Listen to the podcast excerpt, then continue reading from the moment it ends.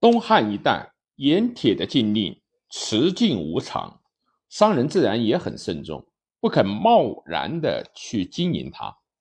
盐铁事业，商人既不肯插手，至于其他重要的手工业如纺织业，又始终和农业结合在一起。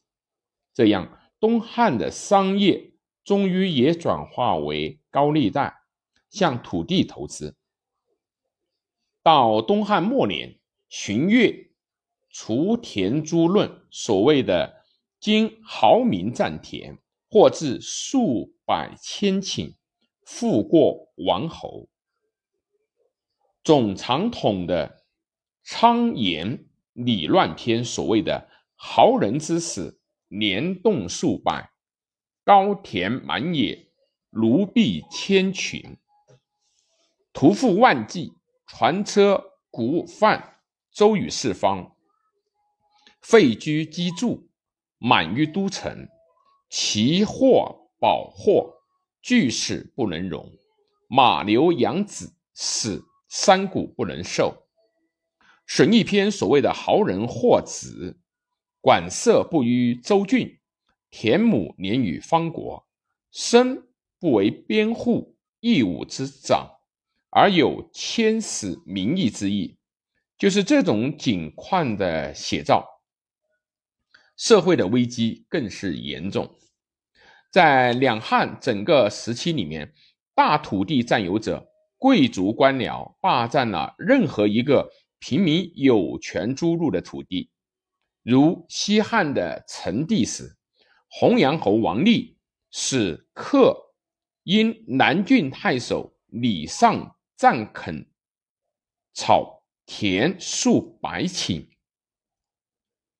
颇有民所甲少府颇者，略皆开发。《汉书》的孙宝传，哀帝的时候诏书罢院，而以赐董贤二千余顷，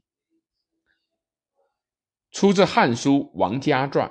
此外，大土地占有者又不择手段地夺取农民的土地，如西汉的宣帝时，殷子方田有七百余顷，选自《后汉书·殷实传》。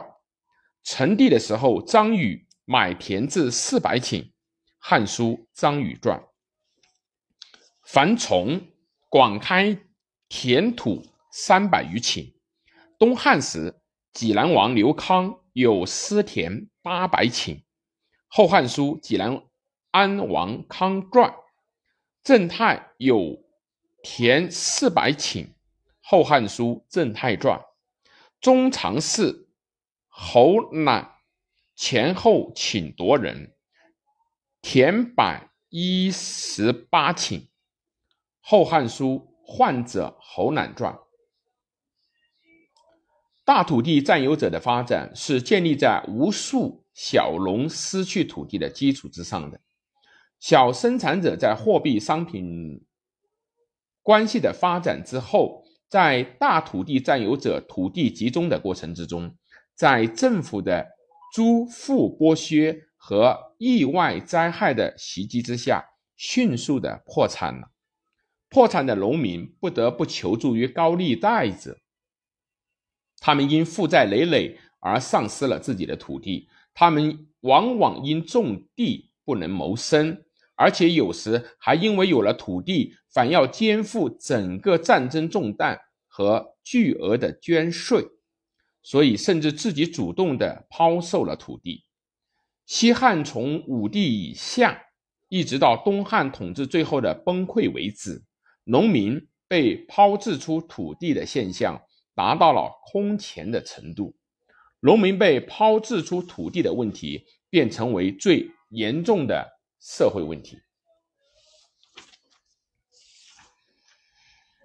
这些农民既被抛置于小农农村之外，无可抗拒的沦于依附农民的境遇，要进入新的隶属关系，但是这种新的依附关系。也绝不是一朝一夕所能建立起来的。西汉以来已经萌芽的世家大族地主庄园，如樊仲的广开田土三百余顷，马援亦属宾客数百家，在当时才刚开始发展，不可能充分的吸收被抛掷出来的农民，使他们按照这种依附关系投入生产。这就使大批失去土地的农民不得不在社会上流荡，造成了王弗《潜夫论·夫此篇》里所说的“经察洛阳，夫卫者，食于农夫；虚伪有守，食于夫末。天下百郡千县，四亿万属，类皆如此”的。严重程度，破产流亡的农民，他们的境遇是极其悲惨的。他们在流亡的途程中，往往赤裸着身体，啃着草根树皮，裸行草食。《后汉书·刘平传》《王望复传》，这种悲惨的景象是我们不难想象到的。东汉自安顺二帝以后。农民抛出土地的现象发展到的严重程度，阶级矛盾也极端的尖锐化。破产而流亡的农民不断举起了义旗，遇到东汉末期，规模愈大。东汉安帝统治的十九年当中，农民起义一共发生了四次。顺帝统治的十九年中，农民起义一共发生了十三次。冲、治两帝一共在位不满两年，农民起义却发生了四次。桓帝统治二十一年，农民起义一共发生了十四次。灵帝即位，也就是公元一六八年，一直到公元一百八十年，农民起义一共发生了六次。以上还不过是有史可稽的。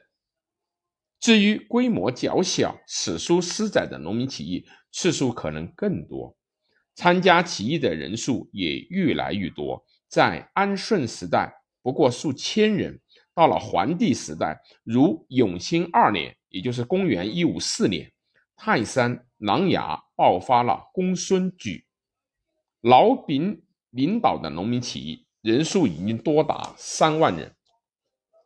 见于《后汉书·桓帝纪》。段颖传、赵彦传，延熙五年，也就是公元一六二年，长沙、贵阳、苍梧、南海、南郡等地区爆发了补阳、潘洪、李严领导的农民起义，人数就多达十余万人了。见《后汉书·桓帝纪》。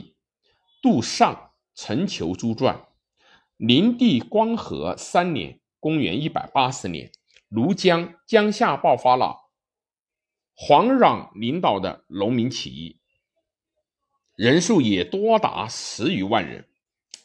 见于《后汉书·八郡南满南郡蛮传》，到了公元一百八十四年，便总爆发为全国性的黄巾大起义，终于摧毁了专制腐朽的东汉王朝，使他从此一蹶不振。